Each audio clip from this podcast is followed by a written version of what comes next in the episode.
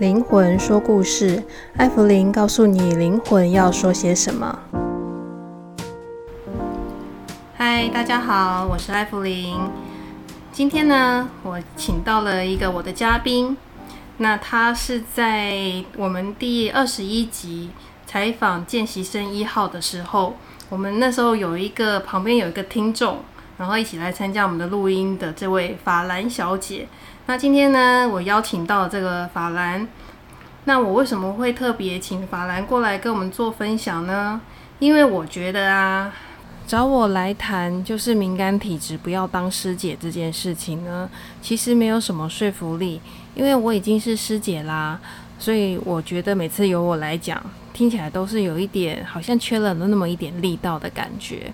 法兰是这个敏感体质控制得宜的成功个案，所以我今天就请法兰来跟我们分享一下，在他呃得知自己有敏感体质之后，差不多三年到四年的时间，这段时间他怎么样呃保养自己，然后这个时间他怎么样学习认识自己的过程。好，那我们今天就欢迎我们的法兰小姐。Hello，大家好，我是法兰。那个老实说，我就是一个很简单，然后其实我出生的家庭是没有宗教信仰的家庭，也没有在拜拜。爸爸家里都是信科学的。我主要是一个财会背景的那个 background，然后我在美国纽约读书跟工作。简单介绍自己，其实我是一个不爱看鬼片、血腥恐怖都不敢看的胆小鬼。热爱旅游，喜欢精品时尚，买东西 就是爱买就对了。个人呢，其实也算是一个很理性、实事求是、比较逻辑性思考的一个典型摩羯座。所以法兰就是一个正常的都会女子。对，我就是一个正常人。好。那那个，请问一下法兰哦，就是你以前或者是你小时候有敏感体质吗？你自己觉得？我其实从来没有觉得我有所谓的敏感体质，我不会把这四个字套在我身上。就是其实我在二十岁之前，我就是一个很好睡觉、很容易满足吃东西、很简单的一个。一个女生，女生，对，嗯、就是连九二一大地震的时候都没有摇醒我，所以你很不敏感啊？不敏感啊，一点。所以我说没有办法把敏感体质放在我身上，直到就是有一天，我做了一个梦，我起床之后，我就再也不敢吃猪肉了。嗯，你你做了什么梦？因为那梦境就是很可怕的，嗯，尸体在垃圾掩埋场里面，全部都是猪肉。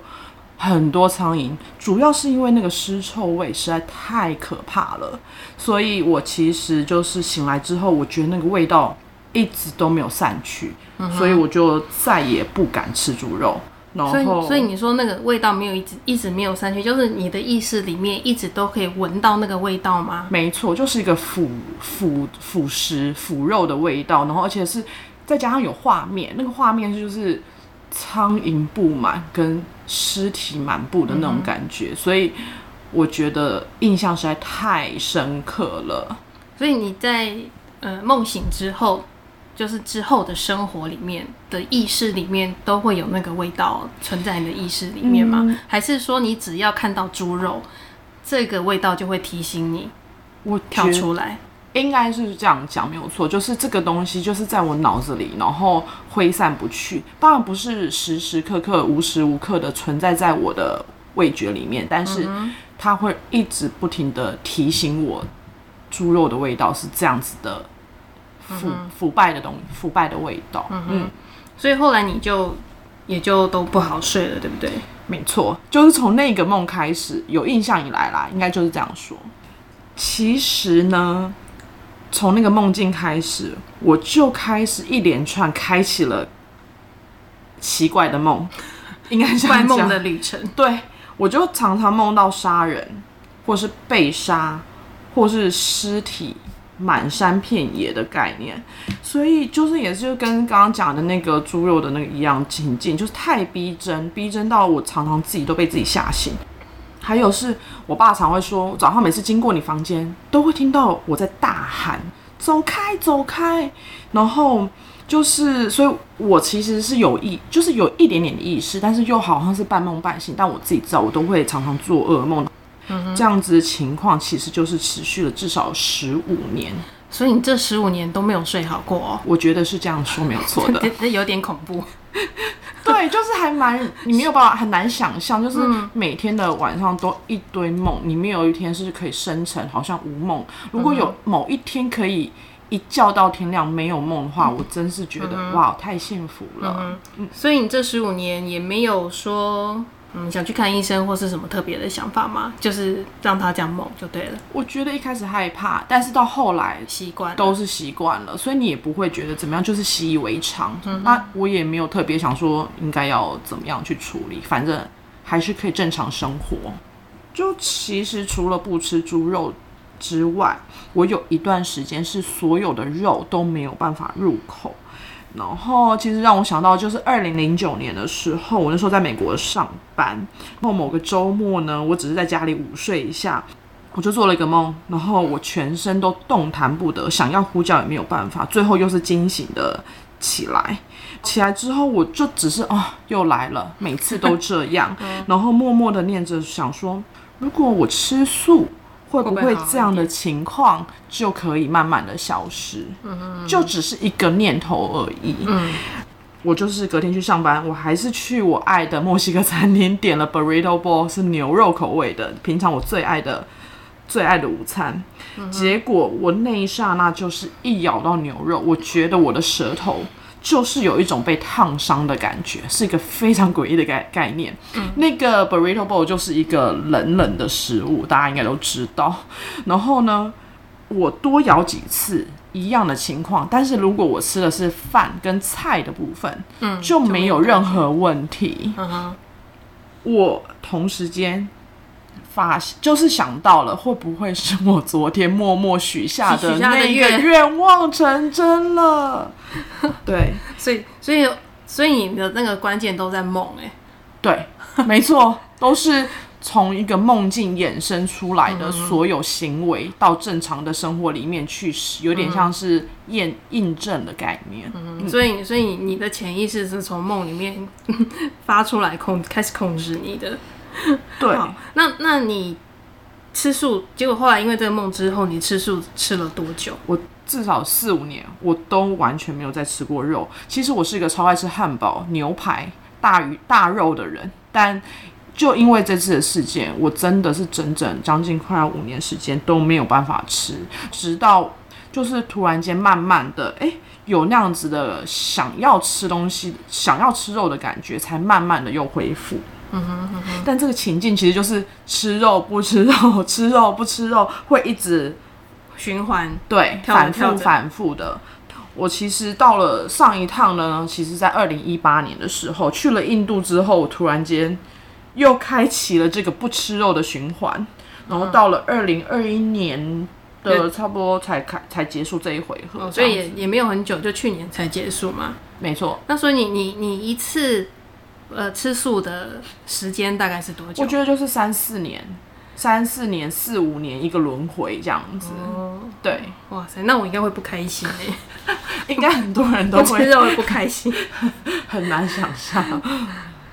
嗯，就之前在美国，然后中间空档的时候回台湾，就会到紫天跟艾芙琳咨询。就是讲了一述一些我遇到的一些奇奇怪怪的、很不寻常的状况。当时他其实就默默的告诉我，我有敏感体质。但老实说，我也没放在心上。我就跟法兰说，嗯，其实你应该是师姐底吧，你应该就是一个敏感体质的人。然后我觉得法兰也没有真的听听进去，完全没有。我其实很比较明确的有意识到这件事情，所谓的敏感体质，其实是到了二零一八年的十月，一趟日本行，为的是帮好姐妹的单身告别 party。嗯哼，好，结果那一次真的让你大爆炸的到底是发生了什么事情，跟大家讲一下。这个我们在见习生一号的时候有第二十一集的采访，大概有讲一下。那今天我们请到了本尊来告诉我们大家到底发生了什么事情。简而言之。啊、我们去日本那一趟旅程，主要是要去富士山河口湖住一晚，然后在那边享受怀石料理。大部分的时间我们都在房间里面休息聊天，只有在 check in 的时候，我稍微到呃放饭店前的湖边啊看看啊，走走照照相。还有在 check out 的时候，也是在附近的湖边嬉闹拍照，就回了东京。嗯，就是一般都会女子会有的行程。对。接下来我只能说，因为我本身一直都有鼻子过敏的情境啦。我现在回想起来，其实发、嗯、发现发作，我所谓的发作前，几乎就是会有基本的过敏反应。嗯、那在日本的时候，就是我们回到东京，我们去吃寿司，吃完之后，我突然开始鼻子过敏，接着就连气管都开始过敏，整个人呼吸非常困难。对，感觉应该是吃到不新鲜的海鲜过敏吧。真的有点吓傻，以为以为我连海鲜都不能吃，而不是只有 过敏而已。哦过敏啊、你会想到跟吃肉有关？嗯、哦，对，有可能。嗯，然后呢？接着我有了念头之外，我开始不停的哭泣流泪。嗯哭到整个抽搐都站不站不稳这样子，但是我个人的意识其实很清楚，只是没有办法言语，然后眼睛也张不开，全身发热发麻，那个那种感觉就是有电流在你身上不停的窜动的那种感觉，其实是还蛮奇妙的一种感受。中间其实有一段时间是一个小小的 break。嗯哼。我一回神，就一副没事。我说我想要喝水，然后还想要看我买的包，这种很奇妙的回到现实的状态。所以你的切换就是一个一个爆哭，然后突然一下下一秒又正常。对，所以就是一种很奇妙的切换点，没有错。但是短短的没有多久之后，马上又回来原始的刚刚的那个。状态就是手麻脚麻，整个情况前前后后至少有三十分钟才完全结束。嗯哼嗯哼，那你知道你那时候哭是在哭什么吗？不知道，完全想哭就想哭，然后莫名其妙的狂哭，一种中邪的，所谓俗称中邪。那那后来你怎么处理这个状况？叫天天不应，叫叫地地不灵，法兰到底发生什么事情了？结果后来怎么办？三位朋友都通都傻眼，但至少见习生一号他还是很机灵的，可以联想到可能是卡到音这件事情，所以立即 call 奥艾弗林远端遥控，然后也请子天的主持帮忙在台湾处理。然后我。印象蛮深刻，就是我有个朋友就一直拿手机 对着我的脸，然后一直要我看那个照片，然后那个照片应该就是日本的天照大神，一直跟我讲说我有什么委屈就赶快说出来，但其实我的眼睛当下是睁不开的，我也没有办法讲话。这整个过程当中，到底师姐艾芙灵住持帮我做了什么？我们还是请艾芙灵本人 帮我们说说吧。其实，我我觉得那个时候你们紧急打电话给我，我觉得也不见得就是卡到音啦，只是会比较从这个角度去切入。那如果从我的经验来看，通常这就是一种 key 档的表现，只是这个 key 档呢是在日本 key 档了。没有想过 key 档这样子会发生在我身上吧？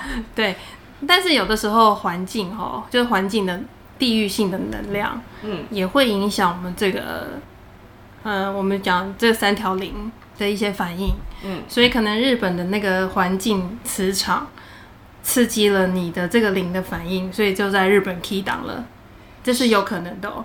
嗯，好，那那个时候我就想说啊，日本。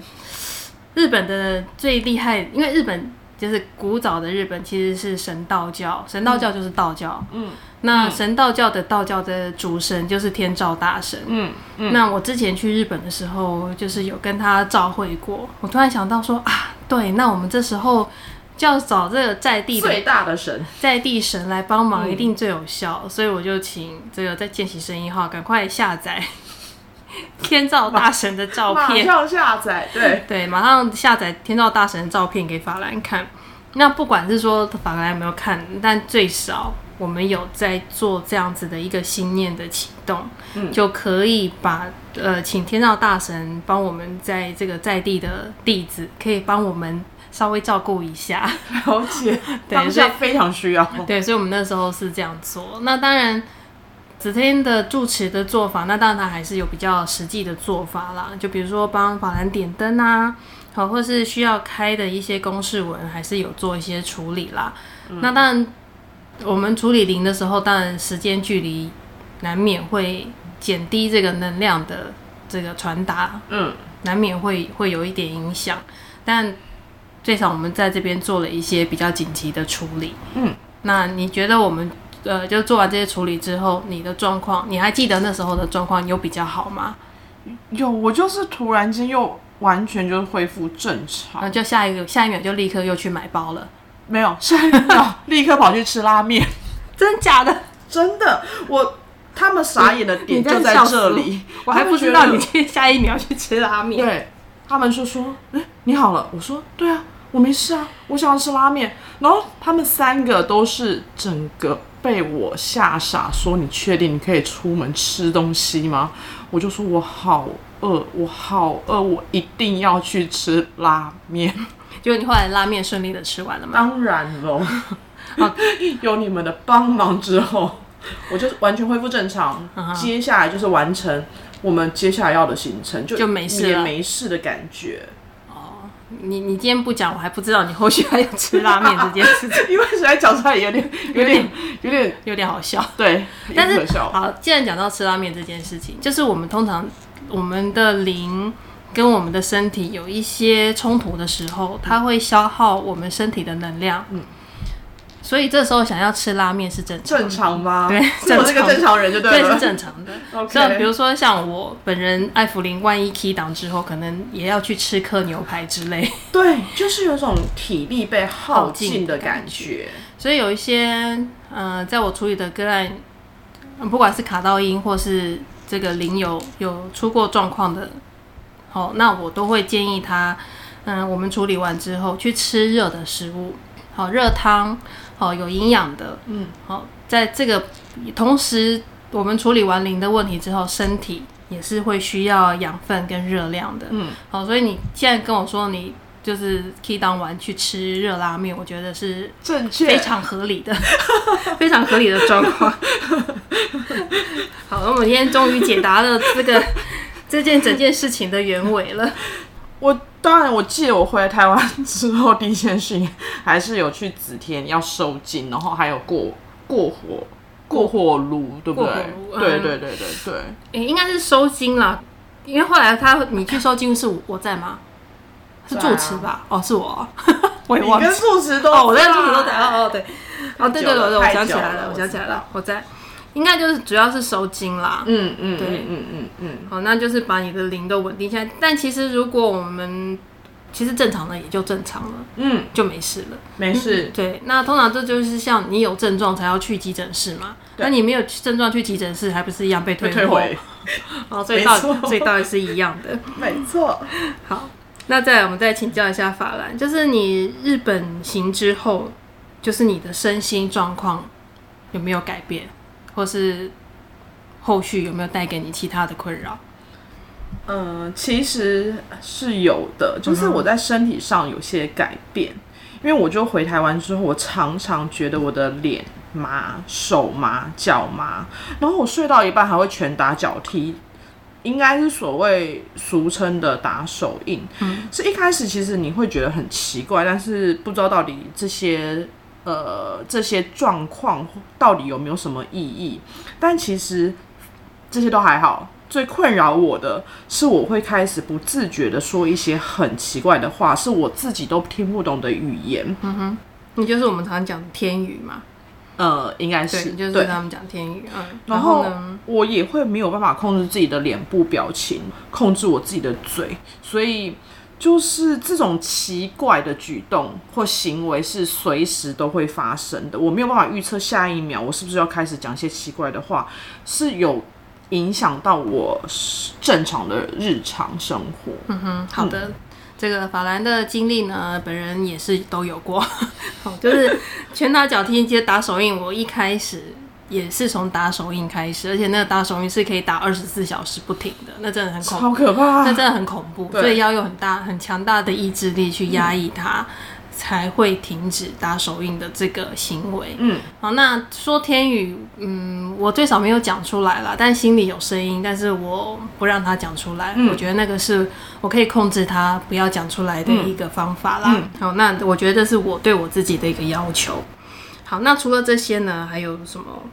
我觉得我的嗅觉也变得很敏锐，嗯、然后我常常都会闻到就是腐烂东西腐烂的味道，就像是垃圾车经过之后的味道。我觉得你的嗅觉好像蛮敏感的，因为我鼻子过敏吗？有相关吗？你要你要吓死所有鼻子过敏的人吗？对不起，对不起，对不起，抱歉，抱歉。可能鼻子过敏的人非常多哎。哦，好，对，在台湾其实很容易有鼻子过敏的症状。对。老师，你觉得那个是阿飘的味道吗？我自己觉得，是吗？应该应该可以这样说吗？呃，其实我没有什么嗅嗅觉的这个通感，哦，所以我不知道。Uh 那我的嗅觉的通感是这种感觉有点难解释，是从心里来的。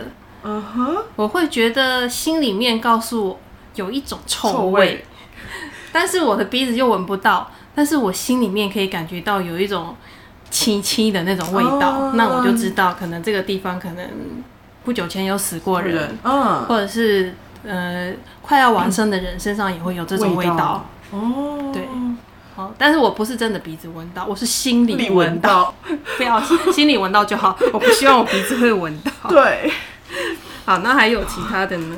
就耳鸣也是另外一个问题耶，嗯，对，我就常常会突然间听到电磁波。电磁波的声音突然出现在我的耳边，然后就像收音机坏掉的那种杂讯，不然就是嗡，一直在我身耳朵两边不停的出现，其实也是蛮困扰的。我也会有耳鸣的状况，但是我会觉得那个是呃自律神经失调。我后来吃中药有改善，嗯，但是我不知道那个，说真的，我不知道那个是不是。相关。对相关，其实我真到现在不晓得，但是我有跟我的中医师说，哎、欸，我有耳鸣，然后中医师说，哦，那是可能跟自律神经失调有关，嗯、吃点药，嗯，也就真的都好了。好了，对，对我来讲，可能怪怪某某一种，对，就以前没有，但是后来后来才出现的。还有呢？最后我觉得也不知道到底是不是心理作用还是真的，我就是常眼角的余光，好像会看到一些不同的影像，黑白的。嗯，都有，还有彩色的，就是会觉得，嗯，我到底看到了什么？嗯、所以我都会刻意的再靠近一点，去把它看清楚一点，到底这看到的东西跟我脑子出现的东西到底是不是一样的？所以你刻意再去看清楚，它有吗？不，没有，就不见了。对，那就是跟我早期也是，就是你会觉得在墙角，嗯、会觉得那墙角站一个人，对。就是这种，诶、欸，这个东西，或是眼睛晃过去，会觉得有个影子，对。但等你再回过头去看的时候，没有，没有了，对，就是这样子。所以你就敏感体质，你就失节底啊。哦，我从来都没有这样想过，在至少在那个，在这个就是我过程里面，对我其实真的没有想过这个问题。嗯，好，对，所以我觉得这应该是蛮普遍。就是敏感体质可能会发生的一些症状啦，我只能说它是症状啦。对，好，那其实敏感体质，我现在对它的解释，它就是一种慢性病，嗯，就是一种慢性的一种病 病 体质。然后，但是我们需要用嗯一些保养的方式，嗯，让我们自己更舒服、更稳定。这是我后来对共处，真的是共处，这是我后来自己自己学习到的东西。好，那再来，你觉得你心理上的改变有些什么不一样？我觉得我变得非常焦躁不安，然后很容易生气，自我怀疑很严重。其实应该说，不知道怎么样去判断什么是真的跟假的，就像这种感觉，就像我身体里面好像又住了另外一个人。对啊，对啊，没错。那时候我也是感觉身体住住了另外一个人。对，所以我有生气的感觉，我却不知道到底是我法兰本人感到生气，还是我身体里面的那一位感到生气。嗯。所以这个判断其实让我非常非常的困扰，因为就是心理上不安。混乱不平静，所以我变得很依赖去拜拜，寻找一种平静的感觉。嗯。然后有时候严重到就是我每个周末一定要去，我没有去我会全身不对劲。嗯。然后我周末甚至两天我就要去四间庙里面走动，这样子的一个两天的走动可以让我稍微稳定五天，就一到五 OK，嗯，六日再去。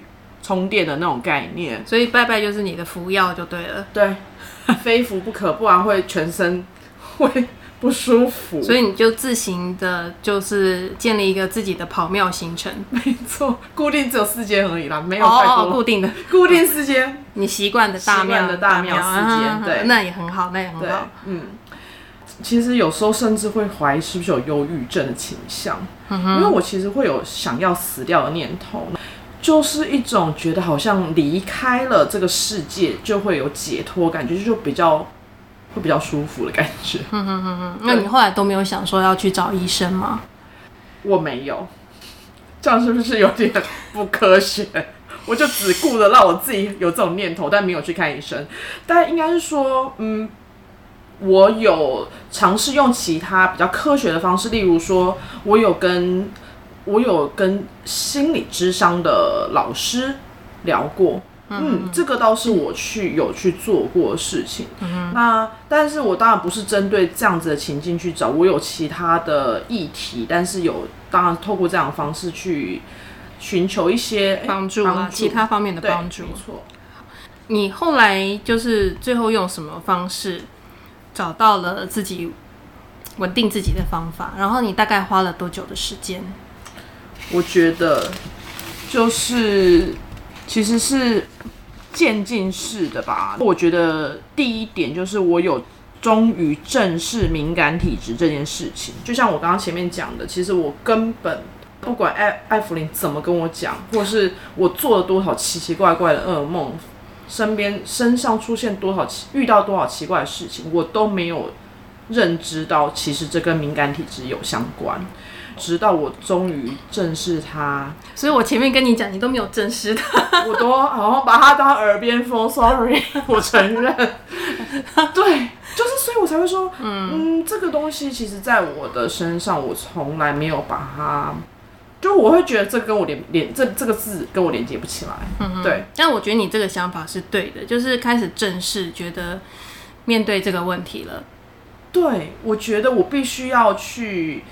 认真看待我的感受是真实的，而不是我自己在那边想太多、胡思乱想，就自我先否定掉，然后哦，不能自我否定，一定要先自我认同，这是一个真实的感受，这个就是第一步，认正视这个东西。哦，这真的很重要。这是不管是说法兰讲的这一段，我特别要嗯加强的，就是不管是是不是敏感体质，但是只要在身心。或者是疗愈，一定要能够正视我们自己的问题，问题对，好才能够真的进入到呃，不管是疗愈或是解决问题，一定要先从这一步开始走走进去才行。然后他跟我之前讲的包容接纳，嗯，也是其实是相同的意思啦。对，没错，就是你不要一直否定，不去看待。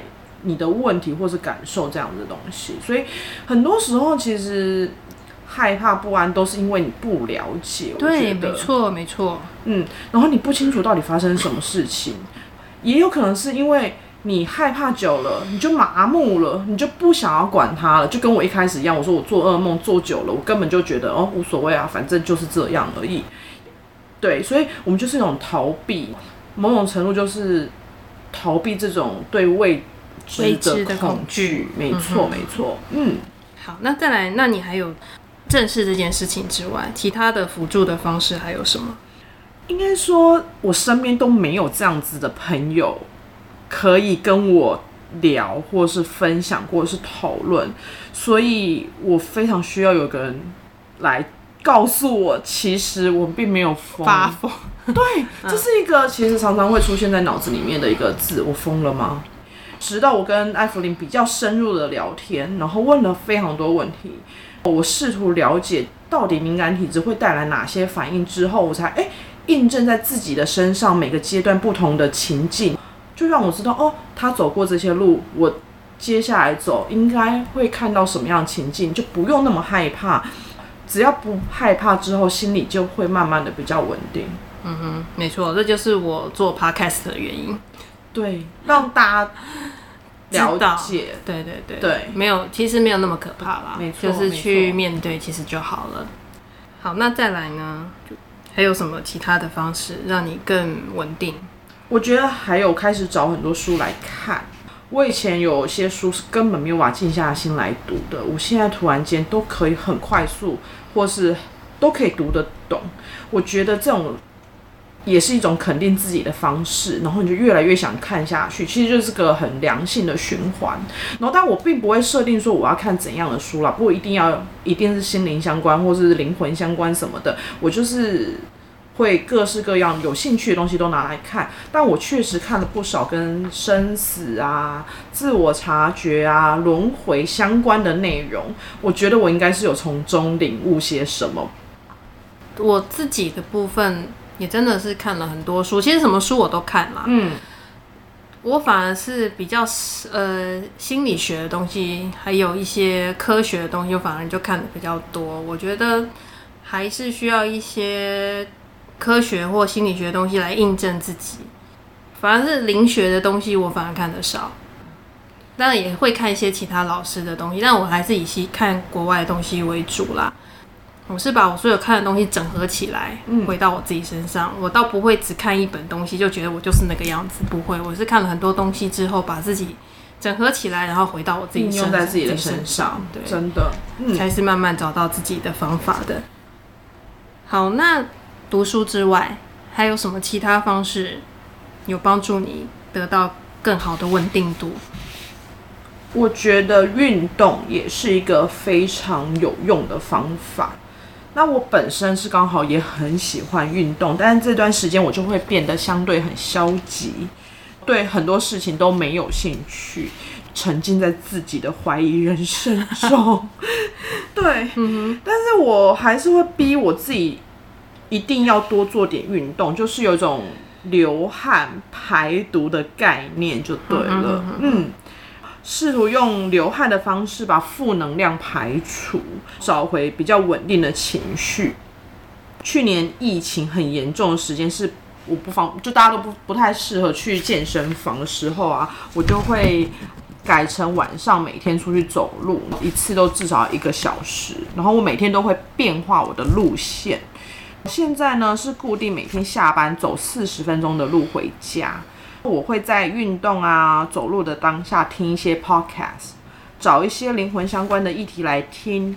其实这个就跟看书的道理是非常类似，就是多认识这个议题的概念。嗯嗯嗯、对，我觉得运动哦真的很重要。像我到现在我还是常常在运动，而且运动对我来说是一个修行的过程。其实法兰已经进入到这个状态了，因为。在运动的同时，其实是在跟自己相处。嗯，而且运动其实是一件非常寂寞的事情，因为你每跑十分钟就说啊，我到底跑了 多久？还要多久？对，我还要跑多久？怎么还没有消耗两百卡？其实。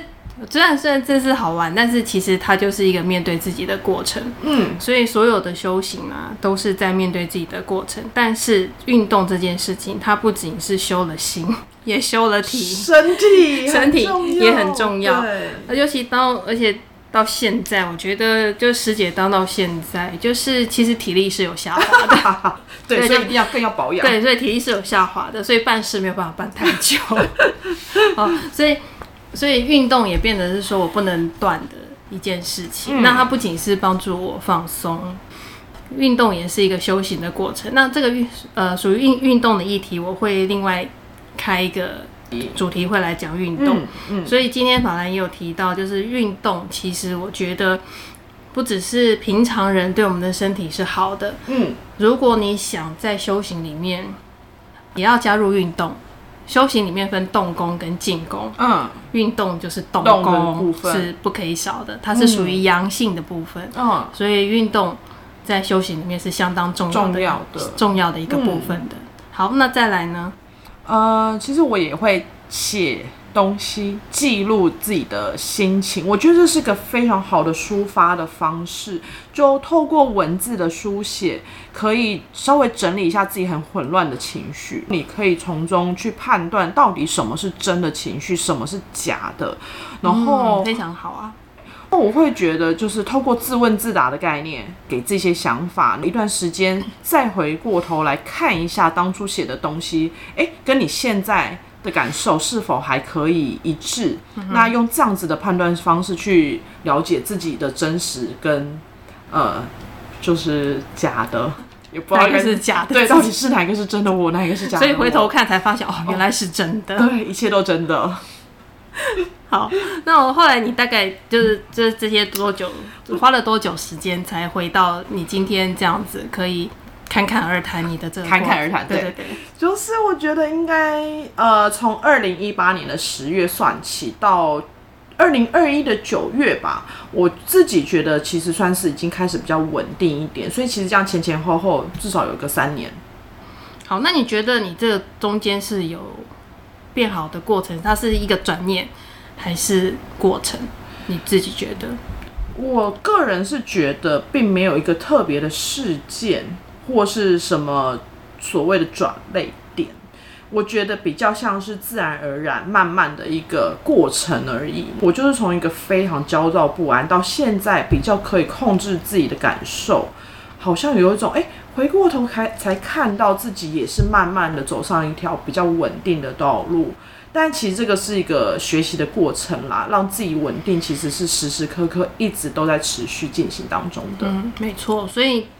所有东西都只是过程，对，对我之前也讲过，就是其实也没有什么终点呐，终点可能就是盖棺最后一天，但其实都是过程而已。没错，没错。好，那就是说，你从开始就是从去年的九月开始到现在，嗯，你还会有其他的隐隐的不舒服吗？或是有其他的感觉呢？就稳定之后，你身体上的困扰就会比较少。例如说，现在不会每天晚上都拳打脚踢。也比较不会喊叫，就是这边哎呀，走开走开。所以你爸爸就没有再开始比较不担心我了，很好很好。耳鸣也比较少出现了，虽然说好像有电流通过你全身的那种感受。是有，但不会那么的频繁，主要还是以手麻脚麻为主啦，就是一个很基本的日常生活的概念。但是我不会去放大这件事情，就是很平常心去看待我自己身体的感受，这样子。嗯嗯嗯，对，其实我觉得就是一个接受跟相处而已。对，好，那我常常说，也不是我说的，是很多 很多宫庙或者很多，嗯呃，我们民俗信仰常常会说。有敏感体质人就要当师姐，你觉得你有想过当师姐这件事吗？这个问题从来没有在我脑子出现过。嗯，对，因为我觉得这真的跟我太难连接了。对啊，而且我觉得你要当师姐，你要功力很强，我也没有这样的能力。所以我觉得我为什么特别找法兰来谈这件事情呢？因为呢。虽然我已经控制的很好了，但是我本人还是师姐，其实 是非常没有说服力的。对，要我这种，呃，我不是师姐，但是我已经觉得稍微可以控制自己，就是不管是身体或是心理上的稳定度都比较好的情境了，这样子。所以要找法兰讲才有说服力，他才是。最终没有成为师姐的成功案例。我是正常人，普通人，上班族。对，你们也可以。对，好，所以有有敏感体质真的不用太紧张哈。嗯，好，那好，我们来讨论最后一个议题，就是你觉得你对同样有这些敏感体质，或是所谓这个灵扰有灵扰问题的朋友们，嗯，你们有没有什么建议可以给这些这样子困扰的朋友？其实我觉得要有意识的观察自己的情绪，要可以控制自己的行为，认识自己，接受自己，相信自己，但是千万不要强迫自己。真的不要强迫自己，真的非常重要，因为只要强迫就会 key down。真的，对，你越要他不出现，他就越想出现。这就是这个，你越强迫他，嗯、那个就是你的灵魂的反应会越大，会越大，他的反弹就越大。对，好，所以不要强迫自己的另外一个说法就是爱自己啦。对，接受自己就是爱自己。好，嗯、那我们今天非常谢谢亲爱的法兰来跟我们今天来灵魂说故事现身说法。谢谢大家，希望大家我的一些经验分享，对于呃有相同可能呃困扰的人，或是很不确定自己的感受的人，会有些帮助。好，我们谢谢法兰，然后也谢谢大家的聆听。那我们灵魂说故事，下次见喽，拜拜。Bye.